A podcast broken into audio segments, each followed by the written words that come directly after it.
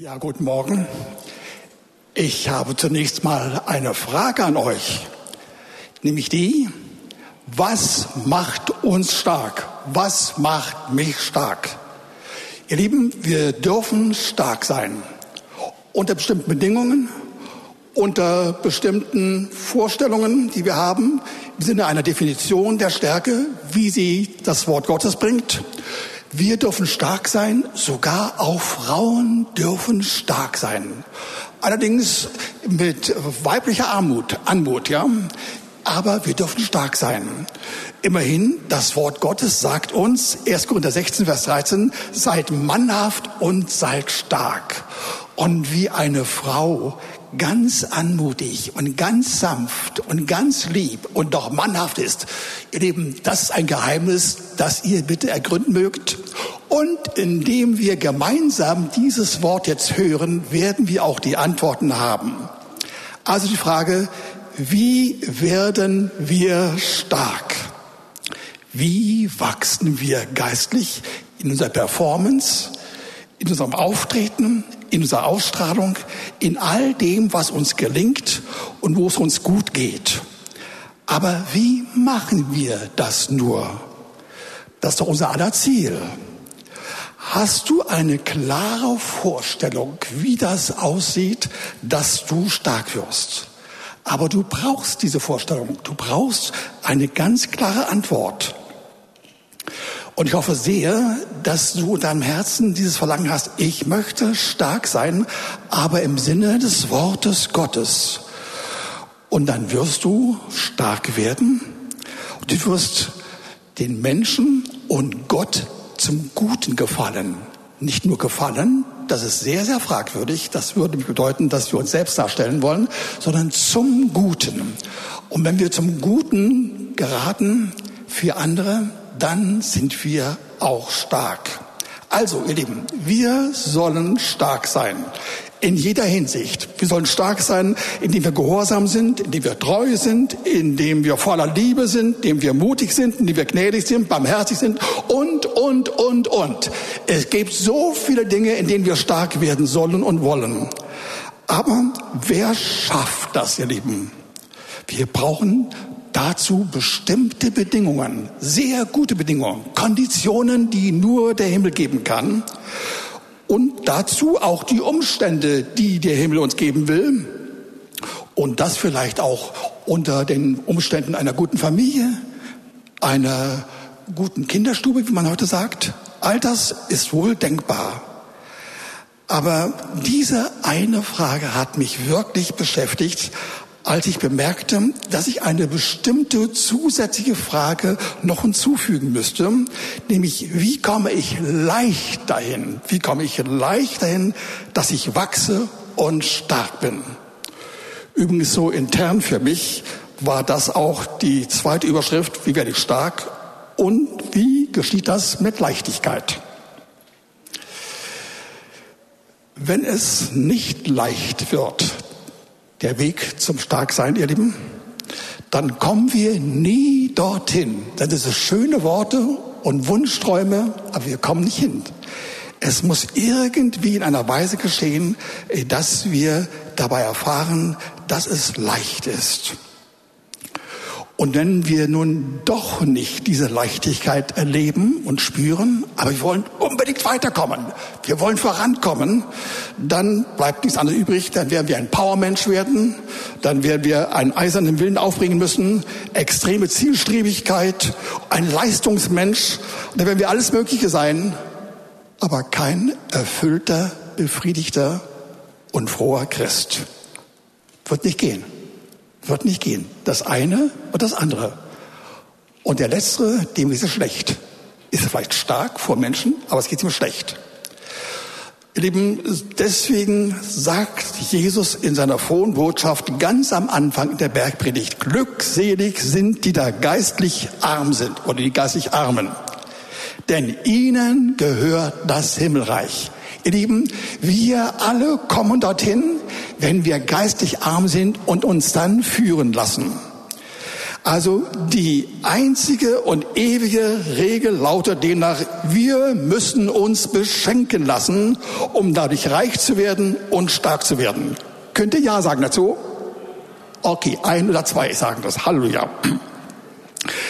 Ihr Lieben, lasst euch sagen, dieses Generalthema, in dem wir gerade sind, ja, das habe ich studiert, das habe ich verfolgt, das habe ich untersucht, umbetet, ja. Und zwar über Jahrzehnte, glaubt mir, über Jahrzehnte. Mich hat gerade in diesen Tagen die Erinnerung an mein drittletztes Buch, das immer noch nicht veröffentlicht ist, ja, äh, erinnert, wo, wo ich, äh, wo ich herausgehoben habe, äh, dass irgendwie es vorangehen muss in dem Sinne, dass ich so eine richtige Reihenfolge habe. Und ich habe in diesem Buch quasi einige biografische Notizen mit einbezogen.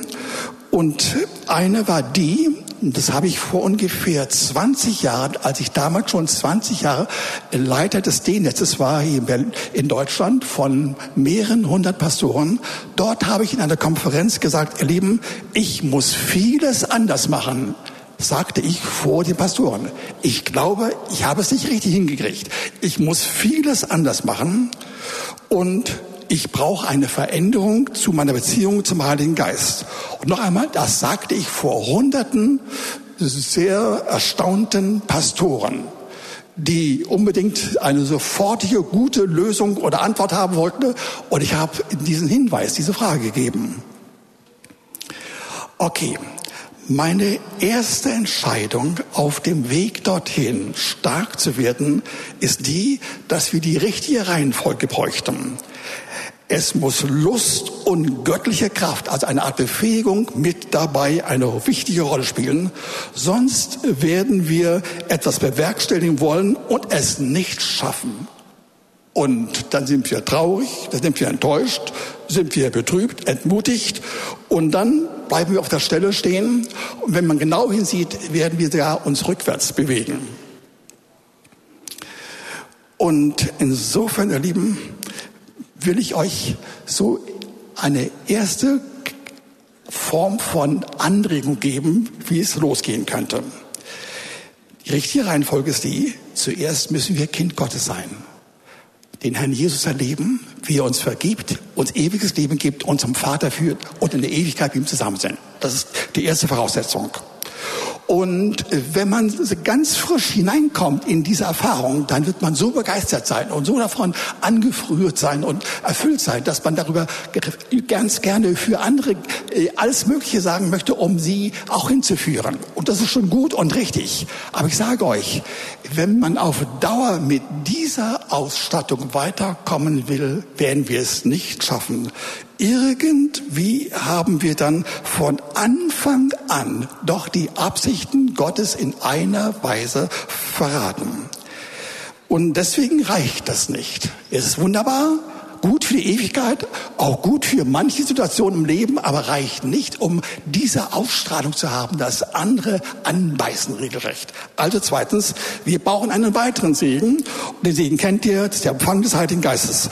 Darüber will ich nicht sehr viel reden, das ist bekannt, ihr Lieben, aber lasst euch sagen, das ist gut aber meine Frage sofort, dieselbe Frage, reicht das schon, um dann abzuheben und dann wirklich zu sagen, okay, jetzt habe ich alle Kräfte des Himmels in mir, jetzt fange ich einfach an. Ihr Lieben, das kann manchmal einigen einiges bringen und gelingen.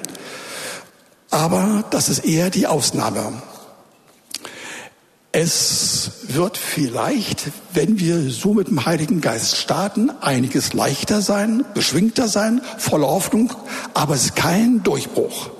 Also wir brauchen mehr als diese erste Erfahrung zum Heiligen Geist, die die Bibel Taufe im Geist nennt. Wir brauchen drittens also die Gemeinschaft mit dem Heiligen Geist. Und das kennt ihr. Und genau genommen will ich damit mich auch nicht verbreiten, sondern ich will nur sagen, das ist absolut wichtig. Eine ständige Beziehung zum Heiligen Geist. Denn der Heilige Geist ist derjenige, der das tut, was wir gerade gesungen haben. Er ist gut Und er bringt Gutes. Er tut Gutes. Er ist der Geist, der das Gute auf die Erde bringt, über uns auf die Erde bringt. Das macht der Heilige Geist. Und insofern, ihr Lieben, ja, kommt mit ihm Schwung und Kraft und Fortschritt zustande. Wir haben also die Frage, was ist der Unterschied zwischen Nummer eins oder Phase zwei, eins und Phase zwei, nämlich die, eh, am Anfang haben wir den Zugang zur Ewigkeit und Vergebung und den Herrn. Und dann haben wir mehr dann haben wir den Heiligen Geist. Und mit dem Heiligen Geist haben wir dann auch wirklich diese Gemeinschaft. Und sie befähigt uns zum Beispiel, Hilfe zu bekommen in jeder Hinsicht. Sie befähigt uns dazu, dass wir die Wahrheit über Jesus und über den Vater erleben. Und das ist wirklich wichtig, dass der Heilige Geist uns das vermittelt. Denn Jesus selbst hat gesagt, nachzulesen in Johannes 16, Vers 12, dass seine Worte, hört noch einmal, ich habe es schon mehrere, mehrere gesagt, aber es ist wirklich so, er hat gesagt, meine Worte sind unerträglich, sie sind nicht zu ertragen, sie sind so stark, so ungewöhnlich, so aus dem Rahmen fallend, ja, das kriegen wir nicht hin, davor haben wir Angst. Und wenn der Heilige Geist da ist, dann kann er uns helfen, das richtig zu verstehen und anzuwenden. Also der Heilige Geist ist ein Geist, der die Ausstattung für jeden Tag gibt. Aber es geht weiter. Dann will er uns in alle Alltagssituationen hineinbringen. Er will uns die richtige Entscheidung geben. Er will uns helfen, dass wir ohne Anstrengung erleben, wie der Helfer da ist, immer für uns da ist. Und er sagt, hier bin ich, hier bin ich. Was brauchst du? Wie kann ich dir helfen? Genau das macht der Heilige Geist. Übrigens, ein wichtiges Wort. Wenn wir im Alltag gerade in irgendeiner aktuellen Situation, in irgendeinem Kummer, in einer Not sind, was machen wir dann? Wir gehen sofort zu Jesus. Nicht wahr? Wenn ihr wahrhaftig wärt, würdet mindestens 90 Prozent die Hände hochheben. Das ist so. Und ihr Lieben, in dieser Weise verkehrt. Der Heilige Geist ist derjenige, der für die ganz praktischen Belange da ist. Für einiges mehr. Und Jesus ist derjenige, der all das dem Heiligen Geist vermittelt. Und zwar so, dass wir es dann durch ihn verstehen. Er steht über allem. Alles kommt von ihm. Aber der Heilige Geist teilt das aus. Und insofern haben wir also mit dem Heiligen Geist wirklich in der Alltagssituation viele Hilfen für manche Entscheidungen und das ohne Anstrengung. Das ist das Typische. Der Heilige Geist macht das, ja, und wir empfangen das nur. Und das ist der Anfang. Und damit meinen wir, hätten wir alles gehört. Alles, was notwendig ist, um dann richtige Dinge erleben zu können, in Richtung stark werden. Und dabei ist das nur eine Auswahlung von Dingen, die zu, zu nennen wären. Und ihr Lieben, obwohl sie dann leicht werden, gelingt es manchen ziemlich vielen doch nicht regelmäßig. Irgendwas haben wir verkehrt gemacht, nicht richtig verstanden, nicht richtig angewandt. Da gab es jemanden, einen sehr bekannten, dem ging es genauso, Paulus. Als er ungefähr vier, fünf, sechs, acht Monate im Dienst war, so ein Bursche, ein Himmelstarter, der nach vorne ging, alles Mögliche in Gang setzen konnte, aber er konnte es nicht schaffen. Es ging ihm einfach nicht so zu oder so aus dem Herzen heraus, wie er es gerne wollte. Er konnte Leuten beweisen, dass Jesus der Herr ist, aber mir auch nicht. Er war insofern quasi ein Versager. Und irgendwie trifft Ähnliches auch für uns zu. Und das soll behoben werden. Nun meine Frage. Wie sieht denn diese Gemeinschaft wirklich aus? Ich berichte euch etwas, was keine Wiederholung ist von dem, was ich früher gesagt habe. Es ist ausdrücklich keine Wiederholung. Den Worten nach klingt es so ähnlich, aber es ist etwas völlig Neues, was ich euch mitteilen möchte. Etwas, was wir dringend bräuchten, ihr Lieben. Das Wort Gottes sagt uns in Römer 8, Vers 1, dass die, die im Geist wandeln, keine Verdammnis mehr erleben und erleiden. keine Verdammnis, keine Anklage. Und im Vers 2 dieses Wortes, Römer 8, Vers 2, wird uns mitgeteilt, wie das geschieht in einer neuen Situation. Und das ist wichtig. Alles, was ich jetzt sage, habe ich durchbuchstabiert und durcherlebt und erfüllt mein Leben und macht mich reich. Ich habe solche Tage und Wochen, wie ich sie in letzter Zeit erlebt habe, noch nie erfahren. Ich weiß, wovon ich rede. Lasst euch sagen, was dann wirklich geschieht, wenn wir mit dem Heiligen Geist in einer spezifischen, exakt benannten Weise erleben, wie er dann an uns handelt. Das ist nicht mehr das alte Gesetz, sondern ein neues Gesetz. Das Gesetz des Geistes des Lebens ist hier ausgeführt. Okay, Römer 8, Vers 2. Und dann heißt es, dass er uns frei gemacht hat. In diesem Zustand sind wir schon frei gemacht. Es ist nicht ein Wunsch, ein Ziel, sondern es ist schon geschehen, ihr Lieben. Und dann wird uns gesagt, wie das geschieht. Erstens von der Sünde, das ist uns klar bekannt. Der Herr hat sie uns vergeben, weil er an unserer Stelle eben die Schuld auf sich geladen hat. Ja, das ist klar. Und dann, er hat uns frei gemacht von dem Tod. Wie ist das gemeint? Das ist nicht an dieser Stelle der physische Tod. Ihr Lieben, er hat mit dem Tod etwas bewirkt, den er besiegt hatte, mit nämlich eine Tendenz, alles in uns abzuwirken. Hört zu. Eine Tendenz, in uns alles Gute zu verhindern. Hört zu. Eine Tendenz, in uns alles unmöglich zu machen, was wir wollen und was das Gute darstellt auf keinen Fall erfolgreich zu sein und nicht mehr leicht leben zu können. Auch auf keinen Fall leicht leben zu können. All das über besiegt der Geist in der Weise, wenn wir es richtig verstehen, wie es gemeint ist. Paulus hat es eben nicht verstanden am Anfang, danach sehr, sehr wohl. Alle Botschaften und alle Lehren kommen von ihm und er hat das wirklich dann auch tatsächlich aus, ausgelebt. Aber am Anfang hat er von sich gesagt, ich bin in einem Todesleib, obwohl er wiedergeboren ist, obwohl er den Heiligen Geist schon hatte, aber nur hatte, noch nicht die Gemeinschaft, erst recht nicht das, was ich gerade aufgezählt habe. Ihr Lieben, das muss ich herausstellen, ihr Lieben. Das ist wirklich etwas völlig Neues. Wir sollen leben und wandeln tatsächlich im und mit dem Geist. Was jetzt kommt, ist praktisch wichtig, das müssen wir verstehen. Wenn wir im Geist Gottes sind, wenn er in uns ist, dann haben wir die Gemeinschaft mit ihm in der Weise, dass er uns Kraft gibt und uns motiviert, nämlich ein Verlangen zu haben nach ihm, ein Verlangen zu haben, das so aussieht, hör zu, dass er in uns nach dem Geist, nach dem Guten trachtet. Zweitens, dass er gesinnt ist, dass wir gesinnt sind danach. Drittens, dass wir uns entsprechend fühlen, ja. Wir sind wirklich drin.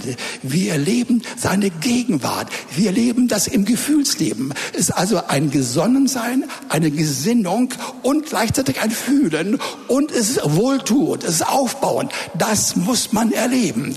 Das ist der Inhalt, ihr Lieben. Da steht alles in dem Wort trachten oder, ja, in Wort trachten oder gesinnt sein oder Bewusstsein oder fühlen. Ich habe nachgeschaut in mehreren griechischen Lexika und ich habe immer dasselbe erfahren. Hier gibt es diese drei äh, Inhalte.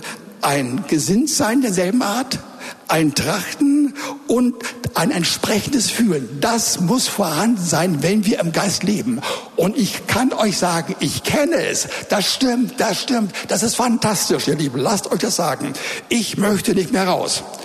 Also am Anfang, ihr Lieben, haben wir tatsächlich nur eine gedankliche und Gefühlsebene. Lasst euch das sagen. Wenn wir mit dem Geist Gottes leben und mit ihm zusammen sein wollen, fängt das mit auf einer Gefühlsebene und auf einer gedanklichen Ebene an. Scheinbar nur so. Aber ihr Lieben, das ist erst der Anfang.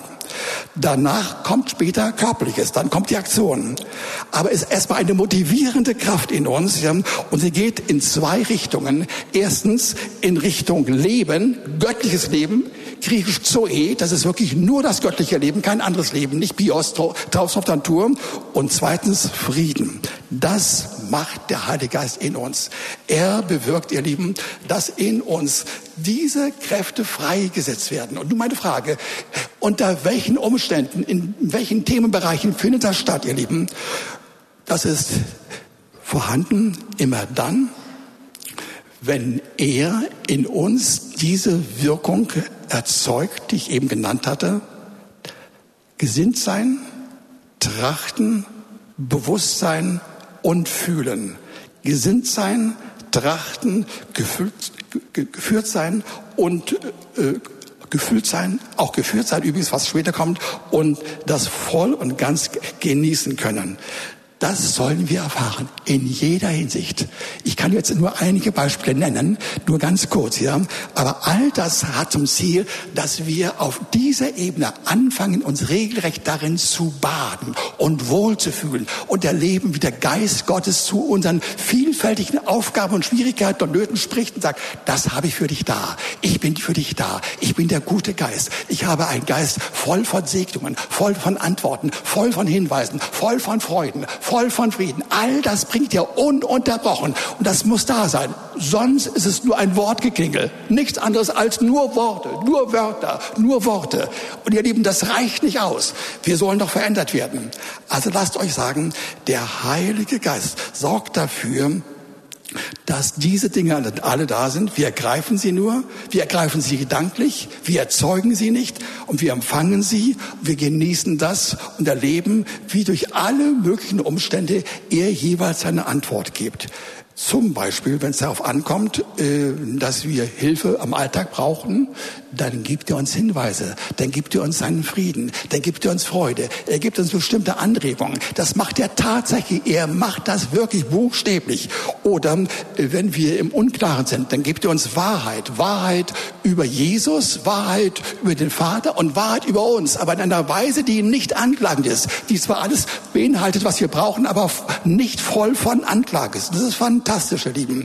Und dann, ihr Lieben, äh, gibt ihr uns Kraft in jeder Hinsicht und Glaube und Gewissheit, gerade auch bei Angst. Er sagt uns, ja, du hast Angst, aber bleib nicht dabei. Schau auf mich. Ich habe das ganze Sortiment, was du brauchst. Meine Gegenwart und die Kräfte des Himmels sind da und sie sind für dich da und du bist geliebt und du bist versorgt und du bist wirklich jemand, den der Himmel wirklich erwählt hat. Und du sollst durchkommen. Du sollst gerade darin äh, erleben, wie du es schaffen wirst. Und dann geht es weiter. Glaube und Gewissheit und Frieden und Ruhe und Freude und Begeisterung, Beziehungsfähigkeit, in, auch vielleicht im Rahmen Streit. Nehmen wir einmal an, du bist mittendrin im Streit und es gab zu einer Auseinandersetzung und du warst mitbeteiligt.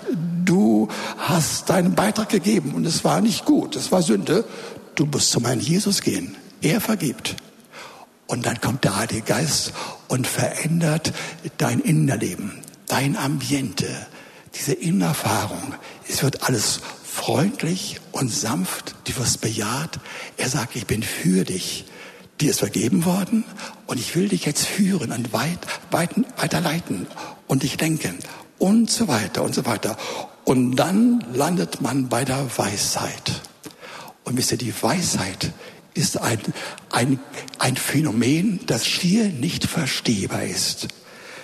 Es umfasst die sechs Geister Gottes, nachzulesen, Jesaja 11, Verse 1 bis 3, mit einer erstaunlichen Auswirkung, Auswirkung im praktischen Leben, was man nachlesen kann in Jakobus 3, die Verse 13 bis 18, was wir aus Zeitgründen nichts tun können, wo genau beschrieben wird, wie die Weisheit Gottes voll von Reinheit, von Frieden ist, friedfertig ist, voll von Güte ist, wie, wie sie uns befähigt, nachzugeben, uns was sagen zu lassen, voll Barmherzigkeit, äh, guter, guter Kräfte und guter Früchte und so weiter und so weiter.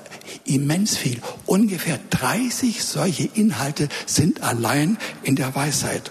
Und dann noch eins mehr. Wenn man das Buch der Sprüche untersucht, dann merkt man, das hat ungefähr tausend solcher Hinweise, Einfälle, Entdeckungen und Ideen mit schöpferischen Lösungen und Gedanken uns gegeben werden. Und sie sind alles keine, keine Gedanken im Sinne von Erfahrungen, die man im Leben tätigt, sondern alles göttlich inspirierte Gedanken und Kräfte vom Heiligen Geist selbst. Alles ist voll des Heiligen Geistes. Tausend, ungefähr zwischen 980 und, und 1020, so ungefähr. Tausend sind da. Wir können sie nehmen. Und nun, ihr Lieben, die Frage, wie ist der Umgang mit all diesen Beiträgen zu verstehen?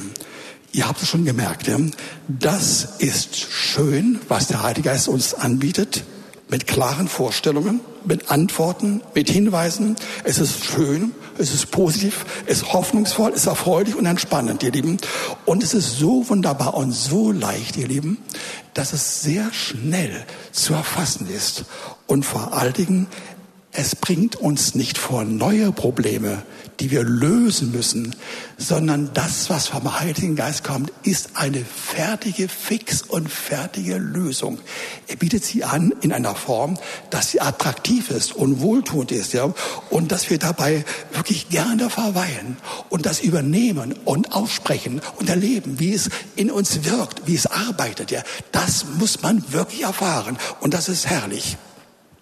Dies, das praktische Vorgehen sieht ungefähr wie folgt aus. Ja? Du bist in einer positiven Grundstimmung durch Gottes Geist. Dein, dein Alltag, deine stille Zeit, das Zusammensein mit dem Herrn, mit der Gemeinschaft ist hervorragend. Aber gibt es ein, zwei, drei Probleme noch. Und dann siehst du, aha, hier will der Heilige Geist hineinreden, hineinleuchten.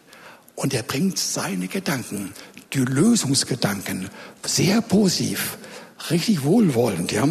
Und dann wirst du vielleicht 10, 15 Minuten darüber brüten und das zur Kenntnis nehmen. Und es wird nicht anstrengend sein. Es wird dich nicht runterziehen. Es baut dich auf. Es baut dich auf. Das ist das Wesentliche. Der Heilige Geist ist ununterbrochen positiv. Und er hilft dir, dass du in diesen Gedanken selbst weitermachst. Du fährst quasi fort. Genau das, was ich gerade gesagt habe. Du, du übernimmst die Gedanken des Heiligen Geistes, ja. Denken, Übrigens beginnt im Griechischen das mit dem Wort denken. Denken, Gedenken, Gesinnung, Trachten, Gefühle, Bewusstsein. Das ist drin. Und du wirst davon einfach innerlich besetzt, geistlich wohltuend okkupiert. Wunderbar. Und wenn du durch bist, kannst du sagen, okay, herrlich, es geht mir gut. Du wirst sicherlich wieder mal die nächsten Minuten oder Stunden oder in ein, zwei Tagen zurückkommen zu dem Punkt, das weiter ausbauen und es vertiefen noch. Aber du fängst dann nach einem zweiten Teil an. Du siehst auf einmal eine weitere Schwierigkeit. Da gehst du genauso vor. Du achtest darauf, dass du nicht deinerseits irgendwie mit aktiver humanistischer Leistung, mit deinem Willen, mit dem, was du meinst tun zu können, aufgrund von dem, was du hast an Durchblicken und Weisheit und so weiter, mach das bitte nicht. Überlass das dem Heiligen Geist. Das ist das Neue. Wir sollen nicht unser altes Denken hineinbringen in das Neue, das der Heilige Geist uns gibt. Wir sollen wirklich nur das übernehmen, was von ihm kommt. Und das macht er. Du wirst erleben, das baut dich auf. Und das könnte wie folgt aussehen. Am Anfang beginnt das mit dem genannten Denken, Bedenken, Trachten, Bewusstsein, gute Stimmung und das Erleben, er ist da, er übernimmt das. Das ist wunderbar. Und dabei ist wohlgemerkt nicht ein eigener Leistungsbeitrag deinerseits gegeben, in dem Sinne, dass du mit Kraft und aller Energie auch noch hineinreden gehen musst. Nein, es bleibt dabei, du übernimmst das, was er sagt, du sprichst das aus, es kommt in dein Inneres und dabei wirst du erleben, mit der Beständigkeit kommt eine neue Atmosphäre, ein neues Innenerleben und Freiheit. B. Nächster Schritt. Aus dem Leben im Sinne von Trachten und Gesinnung des Geistes muss ein Wandel im Geist werden. Es ist quasi fast identisch. Nur mit dem kleinen Unterschied, dass du für dich selbst und für deine Umgebung nun im Reden und im Handeln das ausagierst, was du ehrlich schon hast, ja? Nicht mehr. Aber das tust du wirklich, ja? Und zwar ohne Scham. Das ist das Neue. Diese Schamgrenze entfällt. Du bist so erfüllt von dem Guten, dass du es sagen kannst und dementsprechend handeln kannst. Und du erlebst, wie wirklich Beständigkeit zunimmt und deine Charakterveränderung deutlich wird. Nummer C. Und dann wirst du erleben, wie du dich vom Heiligen Geist geleitet wirst. Er redet nicht nur, sondern er will dich jetzt regelrecht führen, Schritte führen an seiner Seite. Und wenn das geschieht, ihr Lieben, dann bist du nicht irgendjemand, dann bist du Sohn und Tochter des Vaters im Himmel. Nicht mehr Kind, sondern Sohn und Tochter. Wenn du aber Sohn und Tochter bist, dann bist du mündig. Und bist du mündig, dann erlebst du, wie Erbschaft dir zuteil wird. Mit auf Erden, mit Autorität, mit Glauben, mit Kraft, mit Wundern, mit Freiheit und Belästigung, mit all dem drum und dran. Und du wirst erleben, dass du eine solche Autorität hast, ja, dass dämonische Kräfte von dir fliehen. Halleluja. Und wenn viertens dann mach all dem, was du gehört hast, irgendwie, nachdem alles wirklich gut läuft, auf einmal deutlich wird, da gibt es in mir noch ein oder zwei Probleme von zwanghafter Heftigkeit und chronischer Natur, die übrig geblieben sind. Was machst du dann? Das haben wir bereits gehört. Dann gehen wir so vor, dass wir mit dem Heiligen Geist diese Zwänge exekutieren. Buchstäblich. Wir töten sie. Hört mal zu. Wir sind Töter. Halleluja. Oder wir kreuzigen sie. Beides ist uns gesagt. Nachzulesen Römer 8, Vers 13 und Galater 5, 24. Römer 8, Vers 13, Galater 5, 24. Und nun, ihr Lieben, kommt das, was ich die Meta-Version dieser Zusammenhänge nenne. Die Meta, also das, was in letzter Konsequenz und im tiefsten dahinter stehen. Die Zuspitzung oder, wenn ihr wollt, die Überhöhung. Galater 5, Vers 17 sagt, das Fleisch gelüstet gegen den Geist und der Geist gegen das Fleisch und diese widerstreben gegeneinander, sodass ihr nicht tut, was ihr wollt. Ihr Lieben, in diesem beschriebenen Fall, die es viele, viele Male gibt, liegt Folgendes vor. Das ist der Versuch einer gleichzeitigen Koexistenz von Geist und Fleisch. Und zwar etwa nicht in dem Sinne, dass man dann 50 zu 50 Prozent von beiden hat. Nein, was dieses Thema anlangt, das jeweilige Thema, nicht die anderen Dinge sind ja gelöst, aber hier gibt es ein bestimmtes Thema vielleicht, ja, was das anlangt, hast du hundertprozentige Fehlanzeige. An der Stelle bist du nicht weiter. Woran liegt das? Woran liegt das? Mit großer Wahrscheinlichkeit daran, dass du an der Stelle Eingriff nehmen wolltest mit deinen eigenen Schritten und Maßnahmen. Das wolltest du selbst machen. In der typisch humanistischen Weise, die alle Welt hat. Wir haben ein Problem, wir reißen uns zusammen, wir bemühen uns, dass wir die Kräfte und Energien und Einsichten nehmen, die wir haben, setzen sie ein und setzen sie durch. Und das ist das Leben im Fleisch. Lasst euch sagen, Vers 18 und 23 von Römer 8 sagt uns, wir haben keine Verpflichtung gegenüber dem alten Gesetz.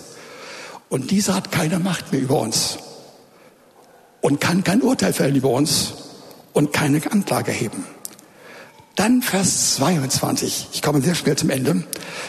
Das hat Kathrin vor einer Woche schon einmal gesagt im Hinblick auf die Frucht des Geistes. In diesem Zustand dass wir hineinkommen oder bereits drin sind in der Frucht des Geistes, haben wir keine moralische Pflicht, dass wir mit eigenem Beitrag das tun, dass wir mithelfen mit dem, was wir wollen und tun können. Nein, wir bleiben dabei, dass wir die Gegenwart des Geistes genießen, annehmen, ausleben, uns freuen darüber, bejahen, im Glauben nehmen, das aussprechen und uns darin baden. Und dann erleben wir, dass der Geist in uns ist, dass die Stärkung in uns durch den Heiligen Geist geschieht. Aber genau genommen, muss ich noch mal ganz kurz einfügen, genau genommen sieht es so aus, wenn wir den Heiligen Geist erfahren und in uns haben und Gemeinschaft mit ihm haben, dann ist dieser Geist tatsächlich in unserem Fleisch. Fleisch im Sinne von Körper und Seele, sagt Apostel 2. Und dann will der Heilige Geist nicht nur diesen Bereich verändern, aus dem Fleisch soll Geist werden, sondern er will unseren eigenen, wiedergeborenen Geist, den wir inzwischen bekommen haben, als Kinder Gottes, den will er auch stark machen. Das ist fantastisch. Ihr Lieben, und das alles, das alles ist so gewaltig. Ich kann euch nur sagen, ich, ich erlebe diese Tage und Wochen wie ein, ein Schreiten durch den Himmel. Seine Gegenwart, seine Freundlichkeit. Ich erlebe, wie meine Gebete verändert werden. Bei mir selbst. Mit vielen Beispielen, ja. Ihr Lieben, und das Größte und Stärkste bringe ich heute nicht. Meine Frau und ich, wir haben uns gestern Abend, ziemlich viel abends, geeinigt, das warten, da warte ich noch einige Tage. Das größte Beispiel meines Lebens der letzten Jahrzehnte. Halleluja. Aber ich sehe andere. Halleluja, ich sehe andere. Zum Beispiel kommen viele Menschen per Anruf zu mir auch Leute, die ich gar nicht kenne, irgendwo aus Deutschland, ja, in größten Nöten. Und ich rede mit ihnen. Ich gebe in kürzester Form dieses Medikament, dieses geistliche Medikament, ja. Und sie erleben das und sie erfahren wirklich eine Verwandlung. Sie erleben Wunder, echte Wunder gewaltige Wunder bei Menschen, die zu mir gekommen sind, bei ihnen selbst oder bei den Kindern. Herrlich, es ist fantastisch. Ich, ich möchte euch sagen, es funktioniert. Es funktioniert. Und ganz am Schluss wollte ich noch sagen, Vers 26, wir sollen nicht rückfällig, Vers 26 aus Römer aus Galater 5 soll nicht rückfällig werden, sondern wir sollen uns davor achten, davor hüten, dass wir nicht dem leeren Ruhm zum Opfer fallen. Zum Beispiel, indem es uns gut geht und wir das auf unsere eigene Fahne schreiben. Dann kommt mit dem Ruhm die Ehre, mit der Ehre die Überlegenheit, mit der kommt die Lust an der Macht, dann das Messen an Konkurrenten und ehe man sich versieht, ist man mittendrin im Fleisch. Aber mein letztes Wort, das muss nicht sein. Wenn man verstanden hat, dass alles, was er uns gibt, leicht ist, wirklich leicht ist und Spaß macht und schön ist, dann haben wir es richtig verstanden. Amen.